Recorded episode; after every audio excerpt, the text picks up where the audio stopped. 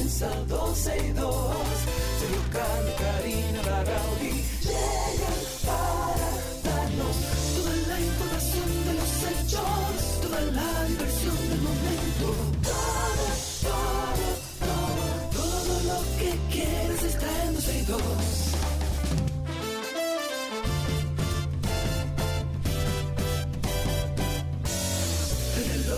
Marcado las 12, ya comienza 12 y 2. Sergio Carlos y Karina Larrauri llegan para darnos toda la información de los hechos, toda la diversión del momento.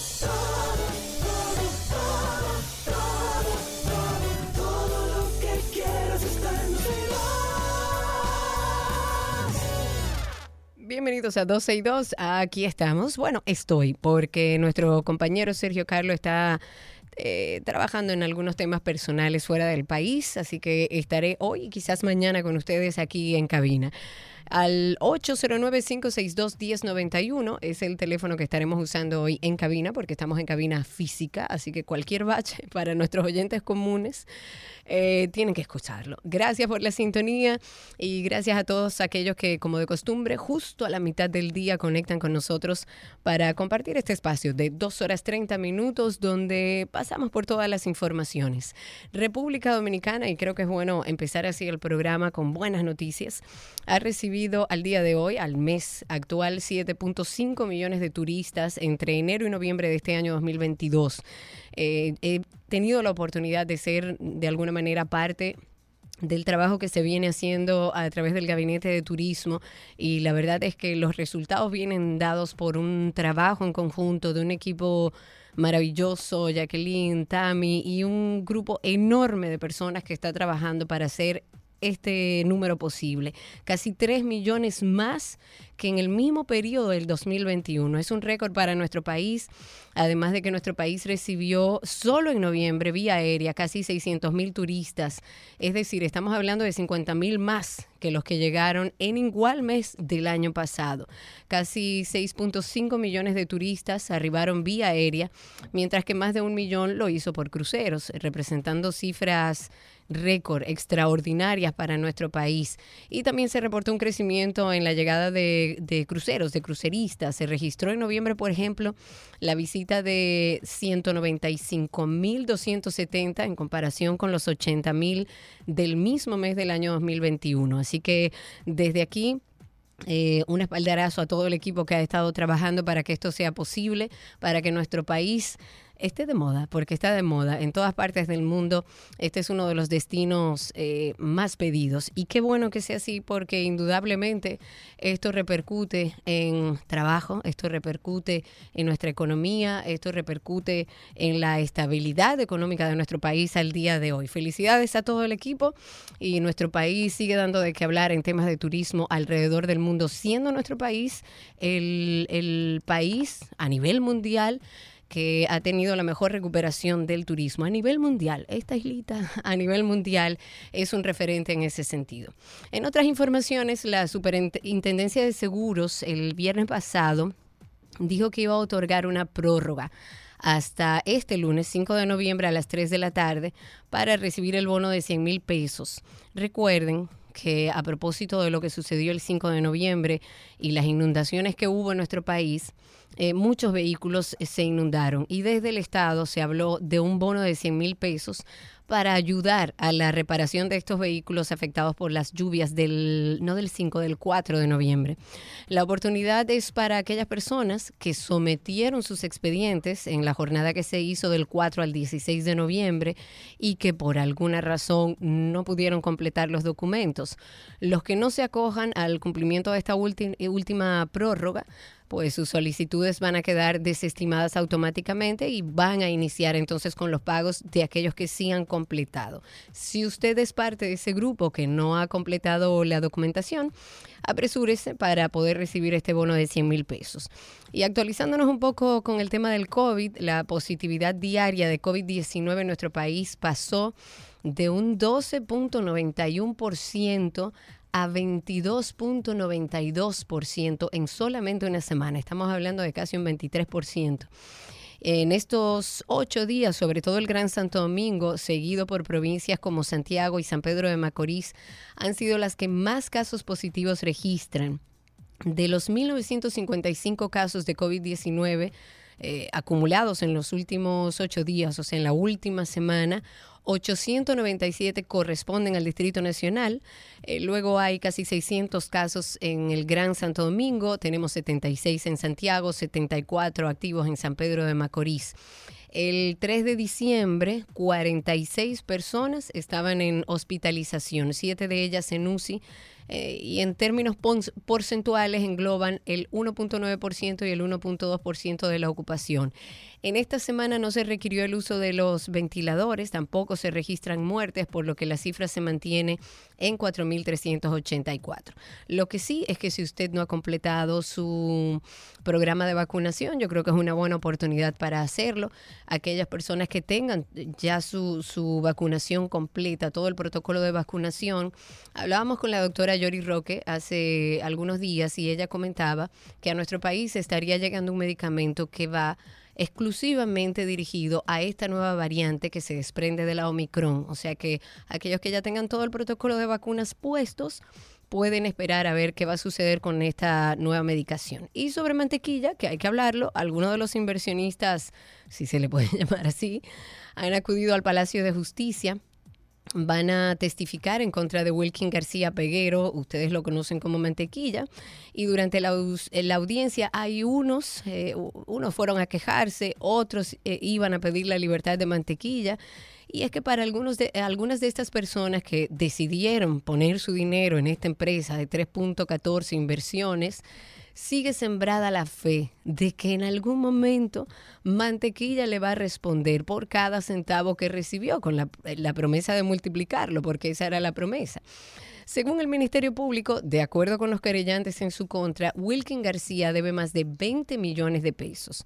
Además de estafa, Mantequilla es acusado de amenazar de muerte a una persona.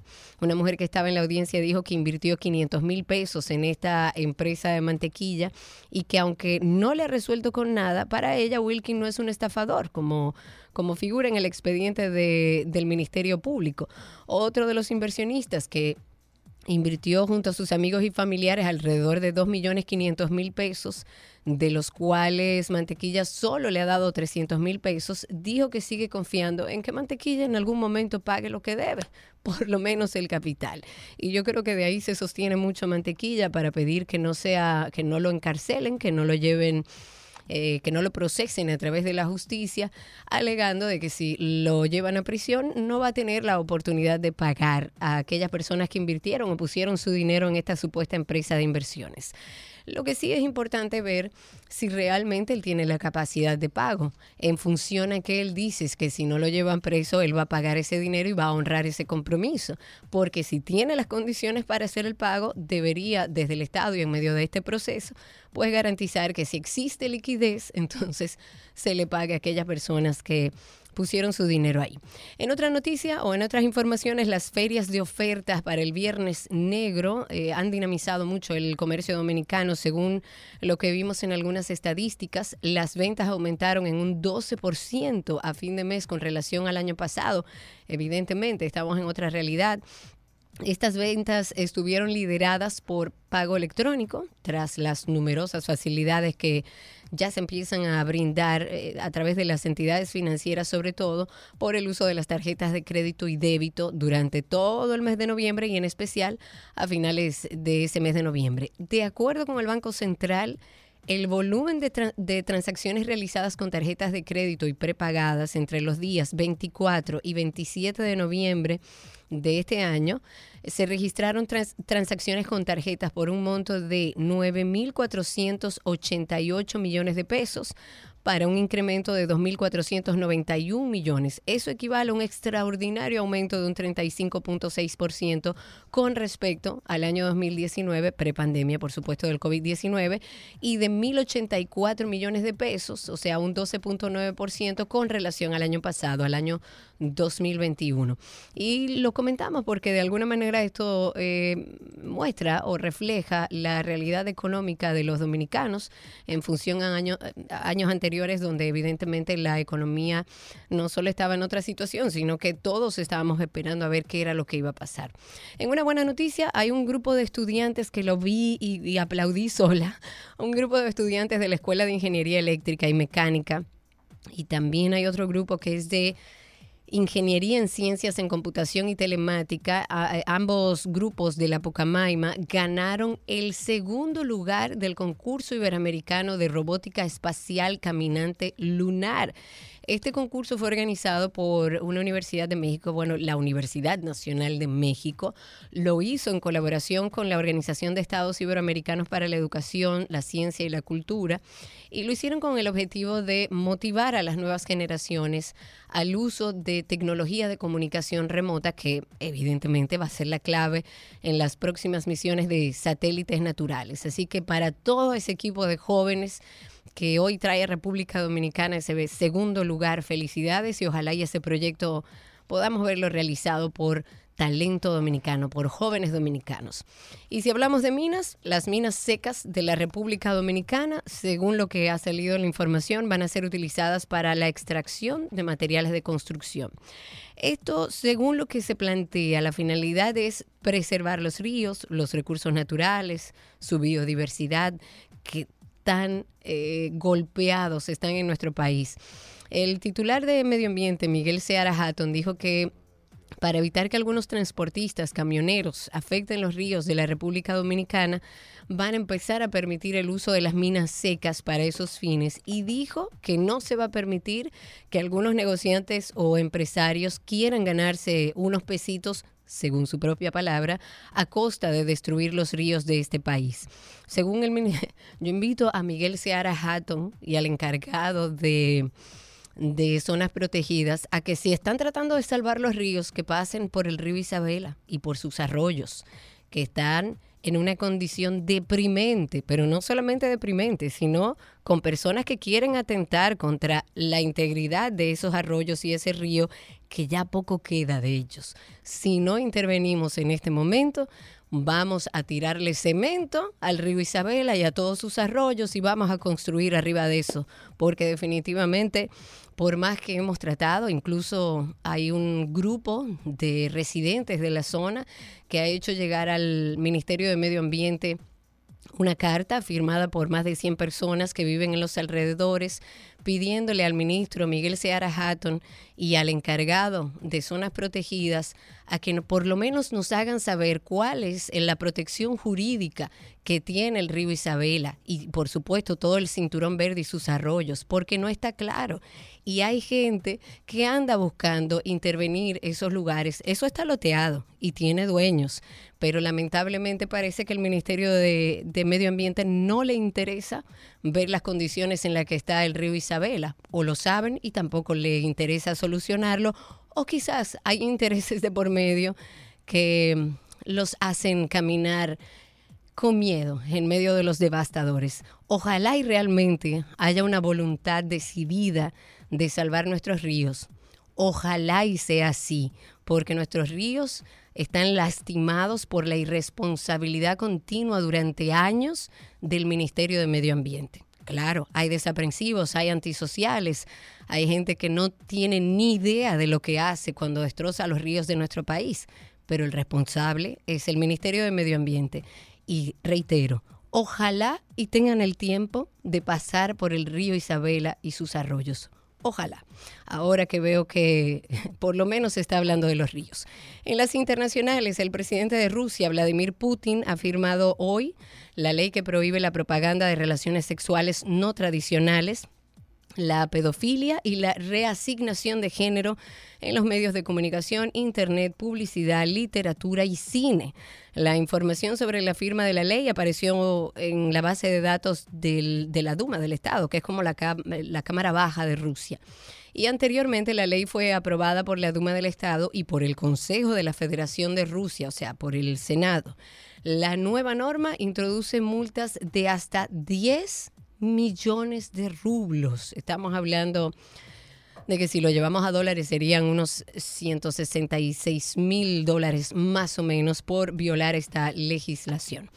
En otras informaciones, y para abundar sobre algo que habíamos hablado la semana pasada, hablábamos en la semana pasada eh, sobre los préstamos que se siguen pidiendo en nuestro país. Nosotros, como no somos economistas, dijimos, deberíamos hablar con un economista que nos ayude a entender cuál es la realidad económica de la República Dominicana y por qué debería o no debería darnos temor la cantidad de préstamos que se están pidiendo desde el Estado.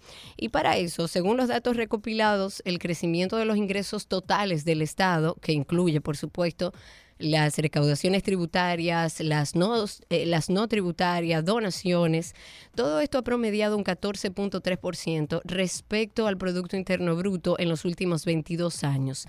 Sin embargo, hay un tema alarmante, es, es, que los gastos y las deudas del Estado son mayores que los ingresos. Lo conversábamos, como, como les digo, la semana pasada, mencionamos uno de los muchos préstamos que se ha tomado el gobierno para tratar de paliar la problemática ciudadana, la economía dominicana, pero tenemos más dudas que respuestas. Y para hablar sobre este tema tenemos a través de la vía telefónica al economista Richard Medina. Richard, ¿cómo estás? Hola Karina, muy buenas tardes a todos los oyentes y lo que los sigue de diferentes plataformas. un placer, para mí también un placer tenerte aquí, que nos ayudes un poco a entender ¿Cuál es la realidad de República Dominicana? Vemos mucha gente que se queja de la cantidad de préstamos, pero la realidad es que yo creo que poca gente entiende la realidad económica. ¿Cómo lo ves tú?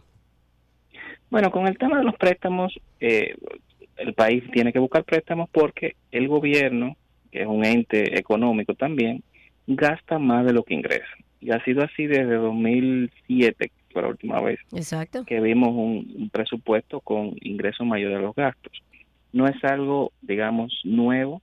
La vida dominicana ha sido básicamente esa. No es algo tampoco extraño a nivel de Latinoamérica. O sea, muchos países de Latinoamérica tienen una posición de déficit estructural en las cuentas fiscales, en las cuentas de gobierno. Y evidentemente que si gastamos más de lo que ingresamos, igual que en una casa, tenemos que buscar la diferencia prestada. Claro. Entonces, en relación a esa cantidad de préstamos, ¿tienes tú la información de se han pedido más préstamos en los últimos eh, 3, 4 años o no? ¿Tiene que ver la situación de guerra y de pandemia que hemos eh, vivido? Eh, ¿Cómo estamos en relación a préstamos per se como país? Bueno, yo creo que hay que analizarlo por, se puede incluso analizar por presidentes. ¿Qué sucede? Que anteriormente, digamos, los gobiernos previos, el endeudamiento venía más que nada para hacer obras de infraestructura. Y eso se veía en que cuando se tomaba los ingresos totales del gobierno y se le restaba lo que es el gasto corriente, que es gasto en nómina, gasto en pago de intereses, gasto en compra de bienes y servicios, siempre quedaba un margen, o sea que los ingresos eran mayores que el gasto corriente. Entonces, parte de ese dinero que sobraba de los ingresos se usaba para pagar gasto de infraestructura, para infraestructura. Ah, okay. Y luego venía el gobierno y tomaba deuda para gastar también infraestructura. Okay. Después de la pandemia eso cambió y los ingresos son menores que el gasto corriente. Eso se debe en un primer momento, en el 2020, por todo lo que hubo que hacer con los subsidios sociales, de pase, para ti, quédate en casa. 2021 hubo un gasto muy fuerte, sucedió lo mismo, un gasto muy fuerte en vacunas, en material médico, también en subsidios. Ya para 2022 parece que va a suceder lo mismo. Y aquí podemos decir que vienen los subsidios asociados con el precio del petróleo, el precio del carbón, el precio del gas natural. Pero para 2023 vuelve el mismo tema. Entonces ahí digamos que hay que ir poniendo el ojo en que el gobierno dominicano se ha acostumbrado a gastar en términos de gasto corriente más de lo que ingresa, lo cual es algo anormal. Claro, ¿y cómo afecta a la economía dominicana esta gran cantidad de préstamos tomados por el gobierno? Bueno, la deuda es amoral, en el sentido de que no es ni buena ni mala, depende de para qué se use. Tradicionalmente la deuda se utiliza o se ha utilizado en República Dominicana para infraestructura, es decir, para construir una carretera, puentes, eh, puertos, plantas eléctricas, etcétera.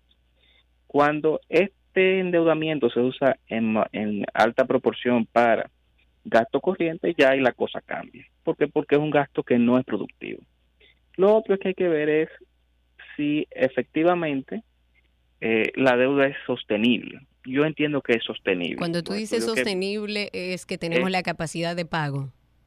correctamente la capacidad de pago no solamente este año o el año que viene, sino en el futuro, en mediano plazo. Okay. Los estudios que yo he visto es que sí, que la capacidad de pago de República Dominicana es sostenible, era sostenible antes, es sostenible ahora y va a ser sostenible el año que viene. Eso, a pesar de que como por efecto de la pandemia, el gobierno tuvo que gastar mucho dinero en subsidios, lo cual reduce lo que los economistas llamamos el espacio fiscal. O sea que obviamente si antes podíamos tomar, tomar dinero prestado, digamos 100, quizá producto de todo lo que tuvimos que tomar prestado entre 2020 y 2022, ya no es 100 lo que nos queda para tomar prestado futuro, ya quizás sea 90 u 80. Okay. Pero igual es sostenible la deuda. Eso de que el país va a quebrar o el país está quebrado no es algo que estamos O sea que tú como economista dices, tranquilo fieras, a todos los dominicanos que andan por ahí diciendo no tenemos cómo pagar eso. Hasta ahora, hasta el día de hoy, según los estudios, según los economistas, tenemos capacidad para pagar esos préstamos que hemos ido tomando como país. Correctamente. Obviamente, si hay alguna crisis de tipo de cambio, o crisis de tasa de interés, bueno, ya hay las cosas ya es hay otra que evaluarlas. Claro. Pero sí, eso no quiere decir, todo esto no quiere decir que debemos como país estar viendo cómo tratar de balancear ese presupuesto. Claro. Porque porque una situación de déficit estructural, o sea que siempre gastamos más de lo que ingresamos y ahora todavía más porque gastamos más en gasto corriente de lo que ingresamos, lo cual no era la norma, pues entonces hay son cosas que debemos ir como país viendo cómo podemos ir cerrando esa brecha porque el financiamiento, ¿no? La capacidad de tomar deudas de un país, aunque es muy prolongada, pero tampoco es infinito. Claro.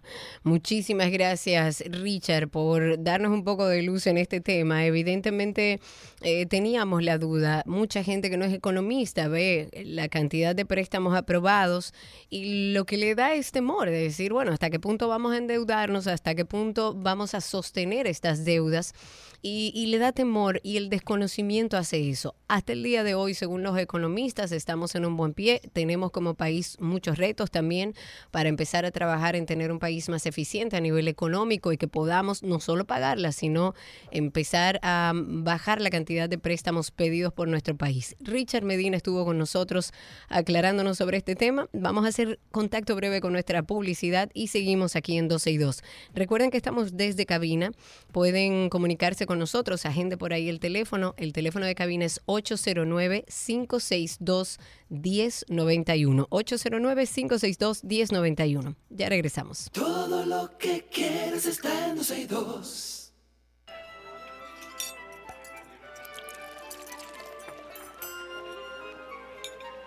Hola la me oui, je mange a comida de Gabriela Vázquez Boni. Sí, me oui. Hola, Gaby. Me oui, ¿cómo estás? Feliz Todo bien, feliz lunes, Gaby. ¿No le has dado la bienvenida a diciembre? Eso mismo te iba a decir, porque me tocó el primero de diciembre y como que me lo pasé por alto. ¿Cómo que te lo volaste, Gaby?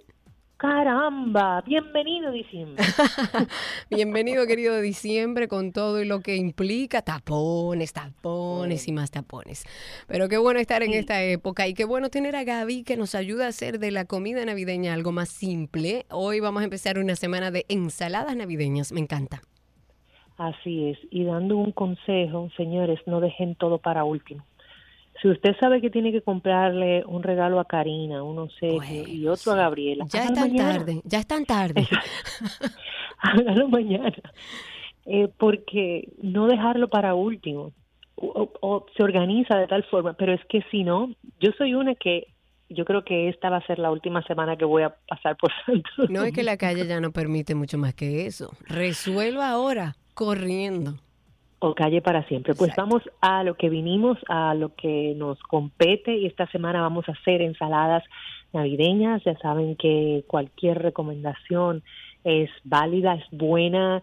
Algún oyente que quiera enviarnos una, un consejo o lo que guste, ya saben que a través de las cuentas de 12 y 2 y de gabriela.reginato ahí estamos esperando por ustedes. Y justamente hoy vamos a hacer una de eh, una ensalada fría con arroz.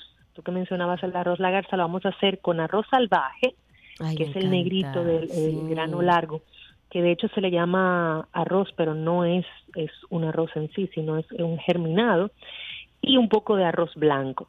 Siempre recomendamos ese que sea la garza y vamos a utilizar cranberry, nueces, y vamos a utilizar aceite de oliva. Es muy sencilla la, la receta en cuanto a ingredientes. Mejor pero aún. El kit está cari en, en cocinar bien el arroz salvaje, porque el arroz salvaje tiene su tricky.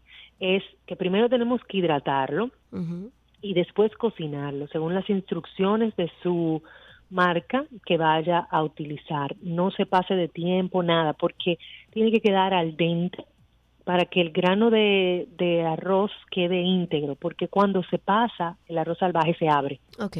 Entonces se pone como, o sea, el- no- la espiguita no queda entera. Queda igual de rico, pero la idea es que quede esa, esa como esa espiguita bien nítida, bien, bien bonita Ok. y aunque vamos a dar am, algunos ingredientes bases, usted se lleva por esta combinación y puede ponerle muchísimas otras cosas. Vamos a necesitar dos tazas de arroz blanco cocido, una y media taza de arroz salvaje igualmente cocida, media taza de cranberries secos y aquí es donde podemos variar. Pudiéramos poner pasas y o pasas, pudiéramos poner hasta la mezcla de frutas secas navideñas que se utiliza para los famosos fruitcakes sí. de Navidad, que queda muy rico. También necesitamos media taza de nueces picadas. Aquí pudiéramos poner nueces, pacanas, macadamias, eh, pistachos, que le queda riquísimo, o hacer una combinación. A mí me gusta mucho el pistacho. Pudiéramos tener un cuarto de taza de nueces, ¿verdad que sí? Ay, sí. Me encanta. Y encontré unos que vienen pelados. Entonces, Yo también. Eso es un lío porque tú te lo comes muy rápido. Sí. Tiene- No, y además yo siento que le falta un poco de sal. Sí, es como artesanal con cáscara. Bueno, entonces eh, puede ser un cuarto de taza de nueces, un cuarto de taza de pistachos o una mezcla de pistachos, pacanas, nueces, como guste. Un cuarto de taza de puerro picadito, que le va muy bien. Vamos a utilizar dos cucharadas de aceite de oliva, sal y pimienta al gusto. También puede utilizar el arroz tipo jazmín, que en, en un momento cuando estuvimos hablando de arroz y dando recetas de arroz, hablamos del arroz jazmín también, puede utilizarlo, que es un granito un poquito más largo, Y más se parece un poco al salvaje, pero blanco. Exacto.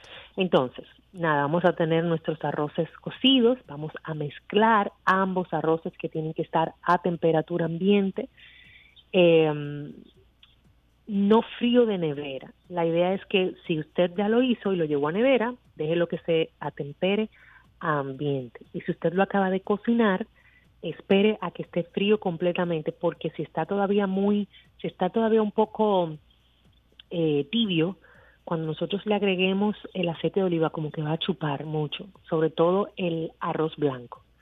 Entonces, a temperatura ambiente, vamos a agregarle las cranberries o la fruta seca que haya elegido, pasas, frutas, lo que sea, y las nueces, también de su elección. Damos un toque de sal y pimienta al gusto, vamos a mezclar y entonces incorporamos el aceite de oliva y volvemos a mezclar. Por último, agregamos el puerro y vamos a llevar a enfriar, porque entonces ahora sí es una, una ensalada que se sirve fría, pero tiene la ventaja de que también podemos servirlo a temperatura ambiente. Otra de las, de las frutas que usted puede poner en vez de los cranberries o las pasas, los dátiles, le va genial. Y las ciruelas, aunque son muy características en esta época, yo esa no las recomendaría tanto porque son un poco eh, blanditas y para esta ensalada necesitamos cositas más, o sea, como fuertecitas al morder. Les recomiendo inclusive eh, servirla, la pueden servir de manera individual en unas hojitas de lechuga que se ven preciosas, que es como de hecho se las voy a presentar en la publicación y simplemente les digo, voilà. Riquísimo, doy fe y testimonio. Aprendí a hacer el arroz salvaje gracias a Gaby y aquello, bueno, con todo lo que sobra en casa regularmente nos ponemos creativos y aparte servido se ve hermoso. Así Sí, que eso publique eso a través de gabriela.reginato, así consiguen a Gaby en Instagram, gabriela.reginato, también en nuestra página 12y2.com y recuerden que Gaby también tiene su página que yo exploro bastante, gabrielareginato.com.de, ¿verdad? Es correcto. Ok, gracias Gaby. Un beso, nos escuchamos mañana. Así Chao, será. Gabriela Reginato estuvo con nosotros en nuestra receta del día.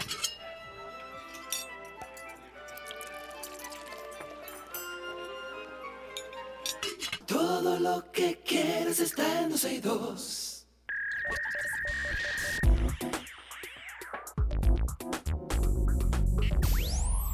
Estamos ya en lo mejor de la web para compartir algo que se me hizo muy interesante. A propósito de que ya empezaron los angelitos, a propósito de que ya hasta nuestros hijos en el colegio hacen angelitos y tenemos como que organizarnos.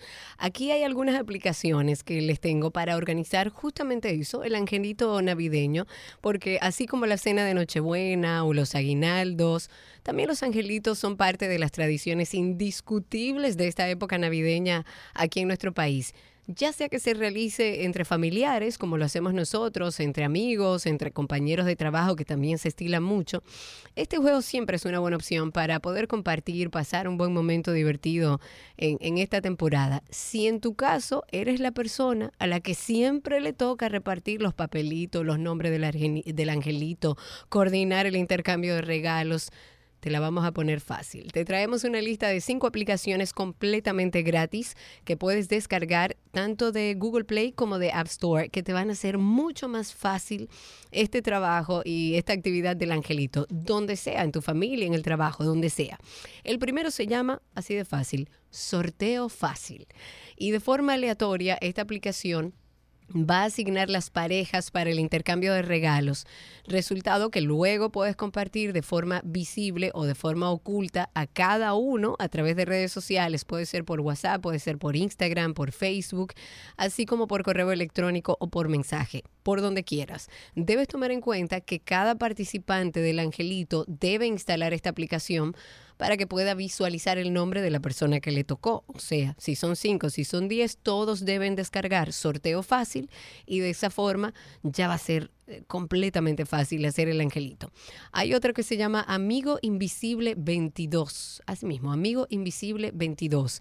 Y esto es una aplicación que permite crear varios angelitos a la vez por aquello de que está el de la familia, está el del trabajo, el de los hijos, pero también te permite especificar, por ejemplo, el presupuesto, que ahora hay una tendencia de que se establece el máximo, eh, también de establecer las reglas de este angelito. Como en el caso anterior, o sea, de la aplicación anterior, los participantes también deben descargar la aplicación en sus móviles y van a poder visualizar ahí toda la información, incluyendo quién les tocó en el angelito. Esto con un código de acceso que va a suministrar la misma plataforma. Se llama Amigo Invisible 22.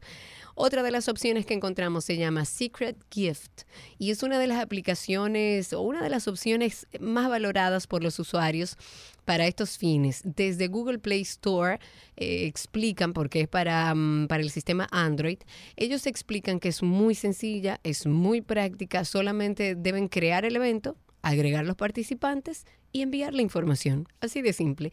Al momento de crear el evento, sí es importante agregar el nombre, la fecha, hora y lugar de ese evento, además de los detalles como el rango de precio de los regalos o posibles opciones para obsequiar a cada participante.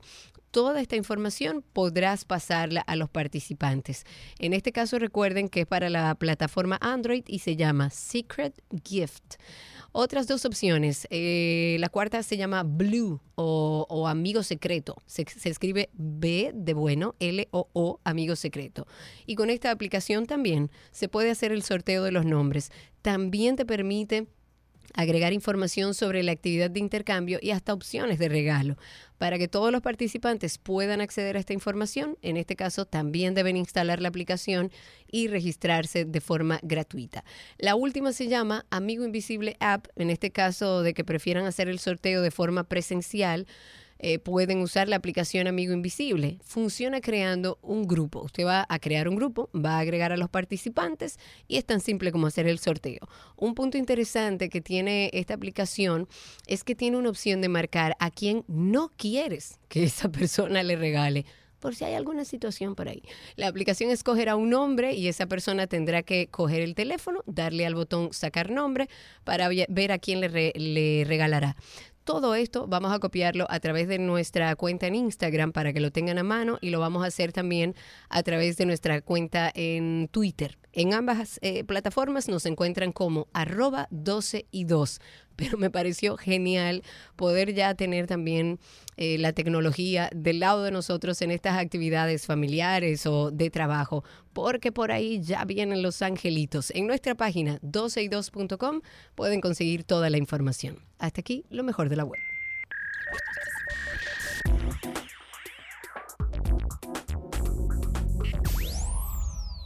Todo lo que quieres está en 12 y 2.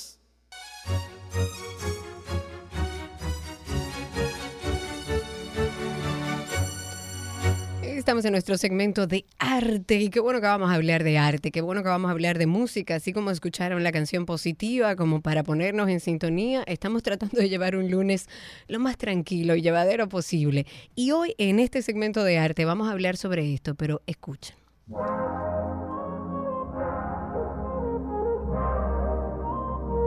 Apariencia de libre, con las manos atadas por dentro, te dejaste llevar y llevar de nuevo por lo que ves. Dulce melodía, no me lo esperaba hasta que te vi haciendo lo mismo. Raro que no te diste cuenta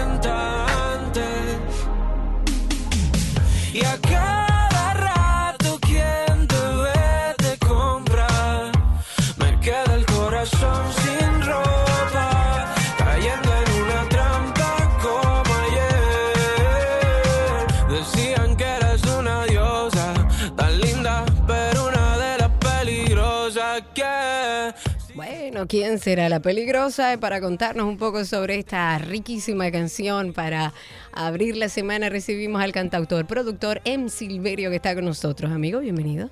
Muchísimas gracias por la invitación. Para Qué mí es un placer estar aquí. No, para nosotros también. Cuéntanos un poco de este nuevo tema que acabas de lanzar. ¿De dónde nace? ¿De qué trata? Aunque ya escuchamos un poco.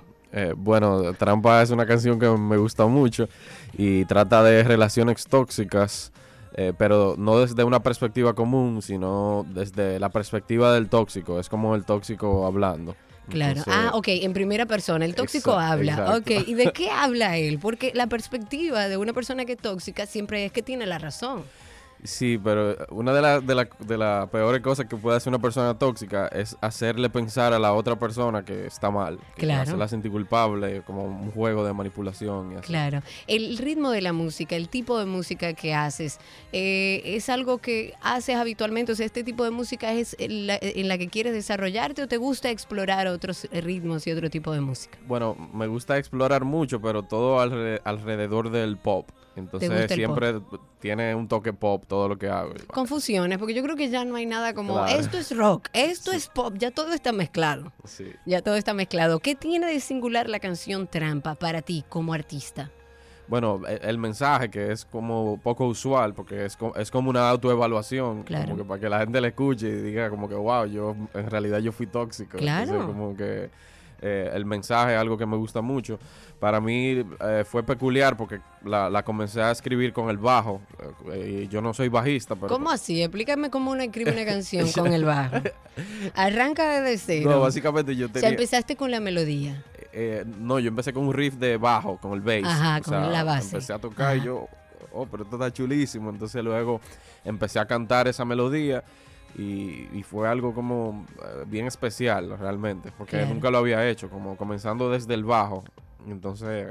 eh, Fue algo nuevo canción- para ti. sí, para mí es parte algo de la exploración. Se está acabando, se acabó. Y la vamos a poner de nuevo. Oigan esto, el tóxico, hablando. apariencia de libre, con las manos atadas por dentro, te dejaste llevar y llevar de nuevo por lo que ves. Dulce melodía, no me lo esperaba hasta que te vi haciendo lo mismo. Raro que no te diste cuenta antes. Y a sabes que ahora la tengo que escuchar con más calma, porque tengo que oírlo. ¿Dónde la gente puede conseguir, en qué plataformas está disponible esta canción y tu música en general? Bueno, estoy en Spotify, YouTube, Apple Music como M Silverio, EMM Silverio. Pueden buscar la canción como Trampa. Eh, hace varias semanas ya lancé el video oficial. Que Ah, también, lo podemos buscar así mismo, como trampa. Sí, trampa. Ok. Y está chulísimo. O sea, un crew básicamente de mujeres fue que Genial. dirigió el video. Entonces, Entonces está muy bueno.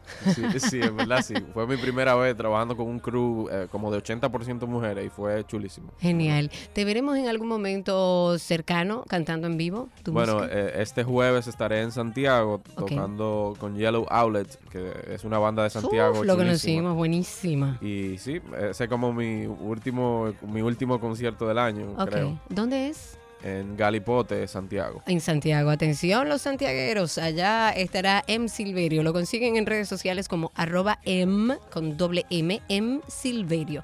Y aquí lo dejamos con un poco de su canción. Gracias por estar con nosotros. Gracias. Un placer.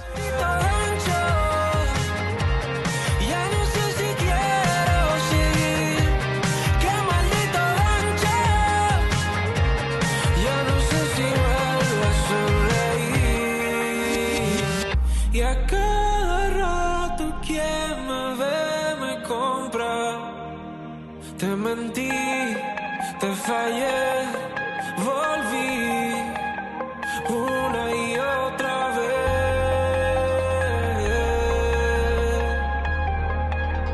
Una y otra vez.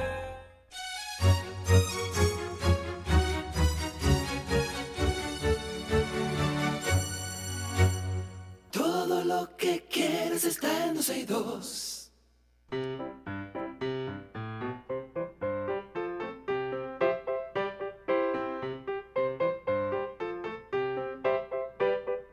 Y estamos ya en nuestro segmento de ¿Qué aprendiste hoy? Donde hablamos con un niño o una niña que nos diga cómo les fue en el colegio, qué aprendió en el día de hoy. Y tenemos a una que, oigan el nombre, Adel, que está con nosotros. Hola Adel, ¿cómo estás? Estoy bien. Qué bueno. Yo, yo aprendí matemáticas hoy Matemáticas. y aprendí del 70, de 60. Pero ¿cómo así? O sea, ya tú sabes escribir el número Así, 60. eh, el de, sí, el, sete- el 60. Ahí se po- yo me sé cada par del 60 y, y de una centena y unidad. Oh, mi Dios, tú sabes que ya me duele la cabeza, porque Yo soy malísima en matemáticas. ¿Tú eres buena? Sí. Ah, pues tú tienes, buena. que, tú tienes que Ay, enseñarme. pero yo la termino rapidísimo. ¿En serio? Ah, pero tú tienes que enseñarme, Adel. Adel, dime una cosa. eh, ¿Tú te sabes algún chiste, una adivinanza, una poesía? sé. Pues por Yo favor. sé, yo sé, primero te quiero decir cuatro. ¡Cuatro! Ok, dale. Em, ¿Qué hace un bello en la cama? ¿Qué hace un bello en la cama? No tengo idea, Adel. Bello durmiente. El bello durmiente. Usted tiene toda la razón. Segundo. ¿Y, y, y cómo, qué le, cómo queda un mago después de comer?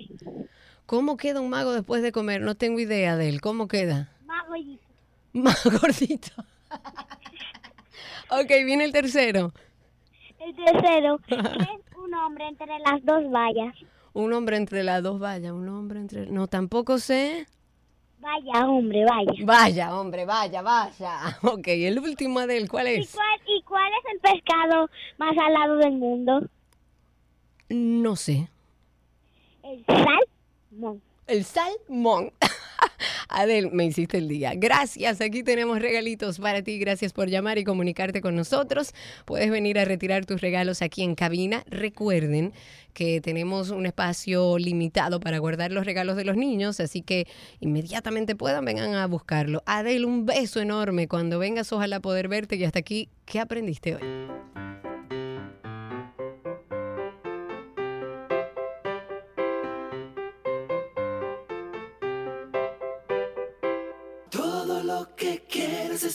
12 y 2.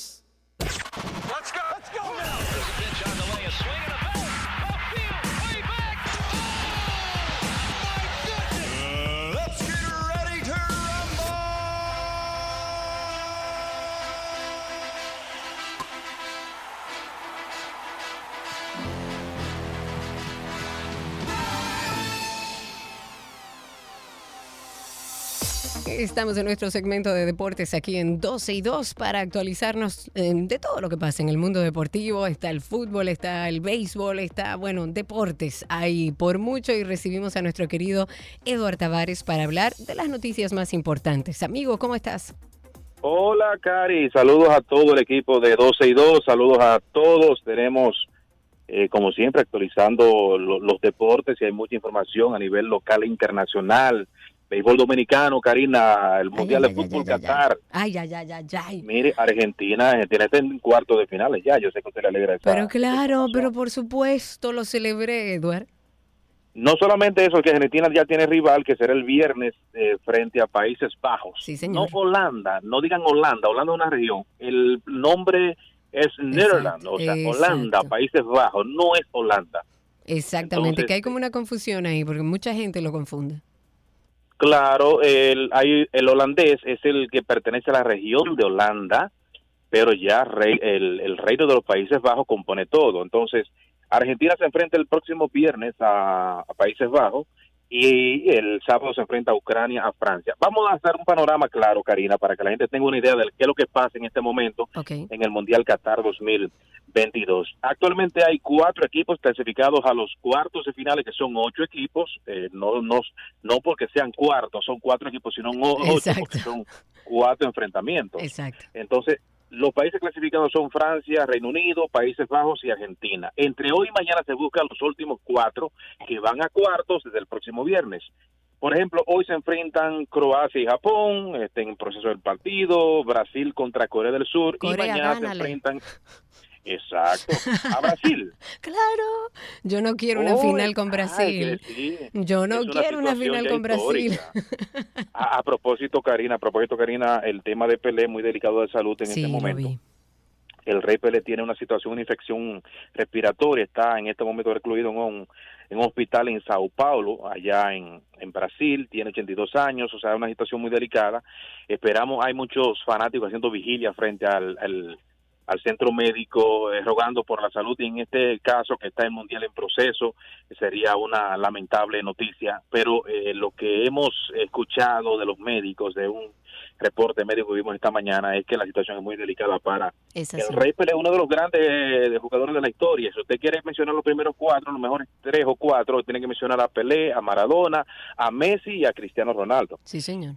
Bueno, entonces, eh, como hemos dicho, mañana este, estará jugando España contra Marruecos y Portugal de Cristiano Ronaldo se enfrentan a Suiza. Ahí van a salir los dos, aparte de los que ya salen hoy, eh, para ya sumar los ocho que van a eh, cuartos desde el próximo viernes. Ya hemos dicho que el viernes se enfrenta a Países Bajos contra Argentina y el sábado se enfrenta a Ucrania frente a Francia. O sea que ya se están quedando los grandes, los equipos que habían dado la sorpresa ya ya no no están. O sea que en este momento ya estamos definiendo separando los hombres de los muchachos, como decimos popularmente aquí en la República. Así Dominicana. mismo. ¿Y cómo anda el Mire, béisbol, eh, amigo? Así mismo, el béisbol dominicano tuvo un receso durante el fin de semana, bueno, desde el pasado eh, viernes, donde se pausó la Federación de Peloteros Profesionales, tiene ya el acostumbrado juego de leyendas, un juego de leyendas para la historia, fue de leyendas este juego de leyendas. ¿Por qué?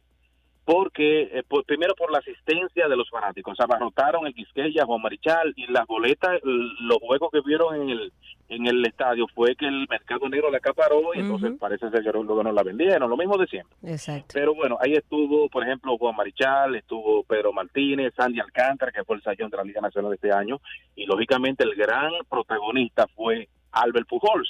Se le homenajeó, pero se le este hicieron un homenaje hermoso.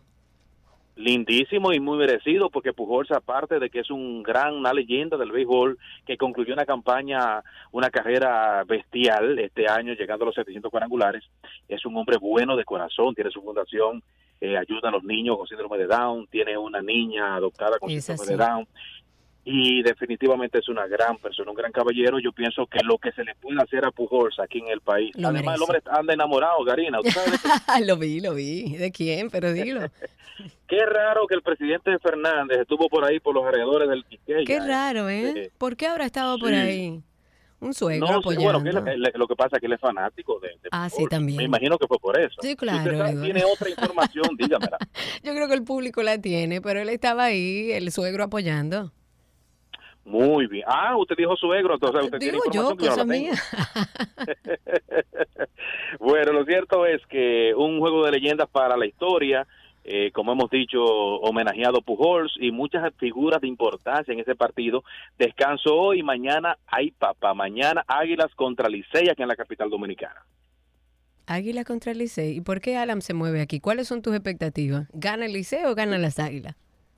Eh, bueno, en este momento hay una situación por el definir el primer lugar, en este caso la tiene las Águilas, a uno solamente de los Tigres, pero bien reñido, los dos están clasificados, no hay ningún tipo de, de tema ahí, eh, eh, se, se buscan dos juegos, dos equipos para estar en el round robin, que son cuatro de, de los seis que hay, o sea que se quedan dos y avanzan cuatro, o sea que eh, la situación es interesante y en este tramo final, pero ya las Águilas y los Tigres están clasificados. Exacto. Mañana se enfrentan, si gana el equipo azul, se empataría una vez más en el primer lugar, de lo contrario las águilas estarían a dos encuentros. Así que eh, definitivamente que es un buen ambiente. Yo creo que con todo esto lo- el que gana es el béisbol dominicano porque la gente está muy activa después de una era de pandemia que aún la tenemos. ¿eh? Sí, señor. Eh, hemos visto unos reportes peligrosos por ahí, pero después de unos años eh, un tanto sí y no con el béisbol, porque el tema de, de, de- de las entradas, del tema de, de, mm, de la gente que podía entrar, entrar a los estadios, todo esto lo arrastramos y la gente está como en pelota y además Claro, ahí hacía falta. mundial del.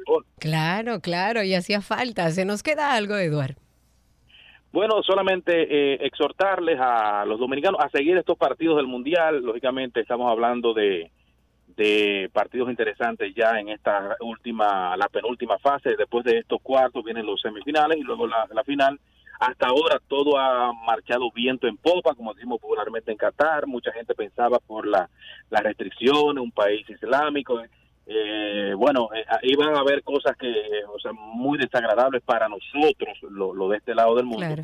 pero las cosas han marchado muy, pero muy bien. Y bueno, y están los equipos grandes en este momento peleando por avanzar a semifinales. Sí, señor, y no nos vamos a perder todo lo que trae el Mundial, todo lo que trae nuestro béisbol. Eduard, muchísimas gracias. Recuerden que a Eduard Tavares lo pueden conseguir a través de redes sociales como arroba etavares con Z, etavares 31. Y dejamos hasta aquí nuestras noticias deportivas en 12 y 2. Todo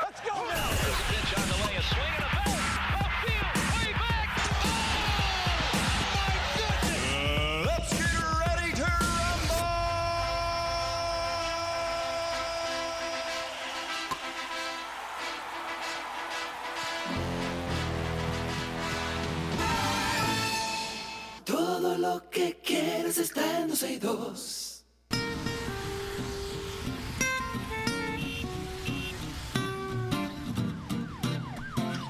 Arrancó esto, señores, ya estamos en tránsito y circo. Esperamos sus llamadas al 809-562-1091. Asumo que hay una comunidad de oyentes, nuestra cuasi familia ya de todos los días que está alterada, incómoda con nosotros, porque bueno, hoy y en vista de la emergencia eh, que tuvo que responder Sergio, salir del país, bueno, no organizamos nada, no estamos en YouTube, no estamos a través de Twitter Spaces, pero como le dijimos la semana pasada, estamos trabajando en eso. Mientras tanto, pueden llamar al 809-562-1091. 809-562-1091 y contarnos cómo anda la calle, cómo está el tránsito, cómo anda el circo. Mientras tanto, eh, residentes en el entorno de la avenida Jacobo Magluta han expresado su preocupación por un espectáculo que se ha estado realizando frente a la estación de combustible Sunix, donde decenas de personas eh, se paran ahí y hacen dragueo de vehículos en la vía pública en horas de la noche. Y los que participan en este evento se ponen ahí en las aceras de ambas vías, también el entorno, abarrotan de autos estacionados todo el entorno y ha inquietado y está inquietando a los residentes cercanos, no solamente por el ruido que causan todas las personas en estos vehículos, sino porque evidentemente eso es algo ilegal y no debería estar sucediendo. Alguien hablaba sobre esta situación y dijo, y cito, anoche salí a ver qué era lo que estaba pasando. Una hora después llegó una patrulla de la policía, la cual no hizo nada. Les comuniqué el tiempo y el desorden que tenían y me ignoraron. Simplemente dieron la vuelta y se fueron. Luego de eso duraron una hora más haciendo desorden. Eso dijo un vecino eh, del residencial Ciudad Bonita a un, a un medio impreso porque evidentemente eh, es una situación que se da en nuestro país en muchísimos lugares y es una pena ver que la policía aparentemente apoya, apaña y hasta cuida a estas personas que realizan estos dragueos o estas carreras de motores en diferentes puntos del país. Ahí está Luis en la línea. Cuéntanos Luis, bienvenido. Bueno, buenas tardes. Eh, yo le llamo primero para decir que deben hacer algo con el tema de la Isabel Aguiar eh, estuve por ahí varias veces la semana pasada y ahí hay varios semáforos en el tramo de la Isabel Aguiar que nadie los respeta, ni carro público. Históricamente la Isabel Aguiar ha sido un caos y cada vez peor. Exacto, y también esa, esa actividad que se realizó en un club de un banco famoso que anda por ahí, eso era un desorden también ese en ese día, un tamponamiento, triple parqueo, eso fue un desorden, esa actividad. Gracias por tu llamada. Evidentemente, si hay un banco, si hay cualquier actividad, deberían eh, tomar eh, también el control de, del tránsito de la zona y tratar de ayudar a los que viven, residen o trabajan por la zona para que puedan llevar su vida normalmente sin tantos entaponamientos. 809-562-1091. 809-562-1091 es el teléfono aquí en cabina. Hay una denuncia, una joven que quizás algunos de ustedes hayan visto esta noticia se hayan encontrado con ella y la verdad es que llama un poco la atención. Uno quisiera entender qué fue lo que pasó. Perdón, una joven que fue a poner su denuncia en, un destacamento ahí en Gascue, en el destacamento policial de Gascue, fue encarcelada. O sea, yo quisiera creer que esto es como un error, una mentira, un fake news, porque ella fue a tratar de hacer una denuncia e hizo público por las redes sociales el supuesto mal manejo de los agentes del orden con el perdón, con el procedimiento de, de su querella. De acuerdo con el abogado Félix Portes, quien dijo en su cuenta de Twitter que esta mujer incluso recibió violencia verbal por parte de los policías de turno, y que supuestamente un sargento de apellido Méndez someterá ante la justicia a esta denunciante. Eh, ella dijo en su cuenta de Twitter y, hizo pública esta información. El abogado dijo que a la víctima la despojaron de sus pertenencias. Y sin un documento de captura se ha realizado la detención de esta señora por parte de los miembros de la uniformada. El tuit decía lo siguiente.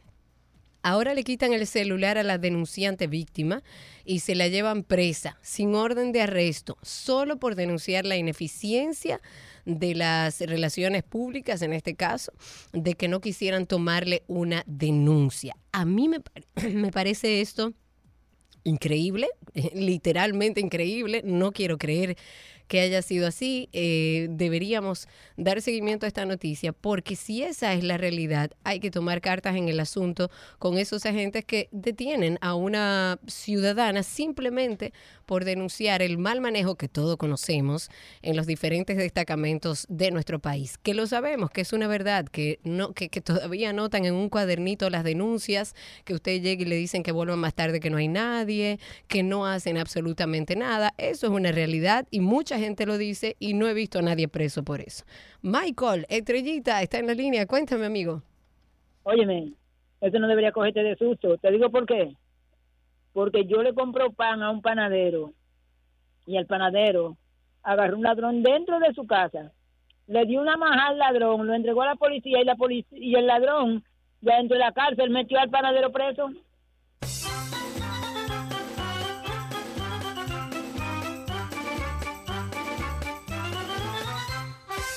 809-562-1091. Podemos incluso hacer un ejercicio a ver si vienen a buscarnos a todos detenidos. Si usted tiene una experiencia poniendo una denuncia de cualquier tipo, sea buena o sea mala, no queremos predisponer a nadie llame y cuéntenos su experiencia al 809-562-1091. 809-562-1091. Y aparentemente la reparación del puente Duarte parece no haber funcionado. Usuarios del puente Juan Pablo Duarte en el día de ayer estuvieron reportando un deterioro en las juntas de, de este puente y esto a pesar de que hace pocas semanas, recordemos que estuvo cerrado, fue abierto al público, luego de ser sometido supuestamente a una reparación bastante extensa, que llevó meses incluso, y a pesar de que en su reparación el Ministerio de Obras Públicas reportó que invertía unos 62 millones de pesos en la colocación de, de nuevas juntas, porque eso era parte de lo que estaba deteriorado, ya que eh, muchas estaban deterioradas, los ciudadanos que frecuentan esta ruta dicen que es increíble el mal trabajo que realizaron, porque no ha pasado ni un mes de que abrieran el puente y ya se ven eh, nueva vez las juntas con deterioro. Ahí tenemos a Arjona en la línea. Cuéntanos, Arjona. Ah, buenas tardes, saludos para ti, Karina. Gracias. Yo no me, o sea, lo que pasa en este país yo no me soy, sorprendo. ¿Por qué? Porque yo tuve un accidente, el muchacho se cruzó una luz, yo estaba en verde. Y cuando fuimos a, a donde el fiscal, lo que dijo fue que yo tenía que tener cuidado cuando cruzara la luz verde. Primera vez que me pasa eso aquí y en Estados Unidos que yo vivía allá.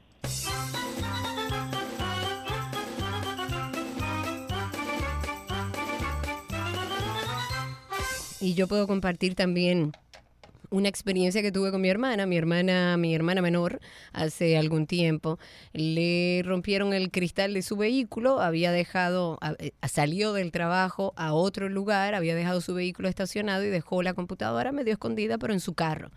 Y le rompieron el cristal, le llevaron la computadora donde tenía todo su trabajo y cuando fuimos a poner la denuncia al Palacio de Justicia, lo que le dijeron fue eso, es que usted no puede dejar la computadora en su carro. Entonces parecería que el país es de los delincuentes y de los antisociales y que los que trabajamos y honramos este país y mantenemos este país somos los que tenemos que tomar algunas eh, acciones para que los antisociales puedan vivir libremente. Ahí tenemos a Pedro en la línea. Cuéntanos, Pedro. Buenas tardes, Karina. Dos cosas. Primera, las denuncias te atracan. Vas al destacamento más cercano y te dicen, tienes que venir a las 8 de la mañana, que es cuando llegan los del DICRIN. Exacto. Y si vas al mediodía, te dicen, ellos vienen a las 2 porque están comiendo. Ajá, y a las 6 exactamente. se van. Como que la delincuencia espera.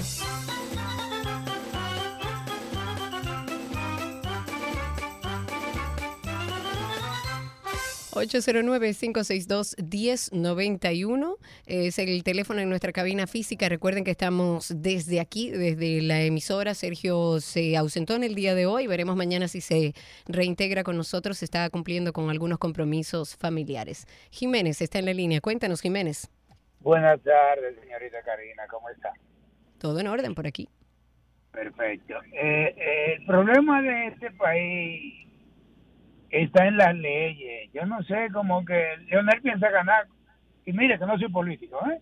con ese código que él puso y que todavía los legisladores, que son los que pueden cambiarlo, porque este gobierno tiene la mayoría, tampoco lo quieren cambiar. Si fuera un préstamo, yo estoy seguro que ya lo hubieran aprobado. Hace rato estuviera aprobado, Jiménez. 809-562-1091 es el teléfono en cabina. Si usted tiene alguna experiencia poniendo una denuncia en algún destacamento, llámenos. Cuéntenos cómo fue su experiencia.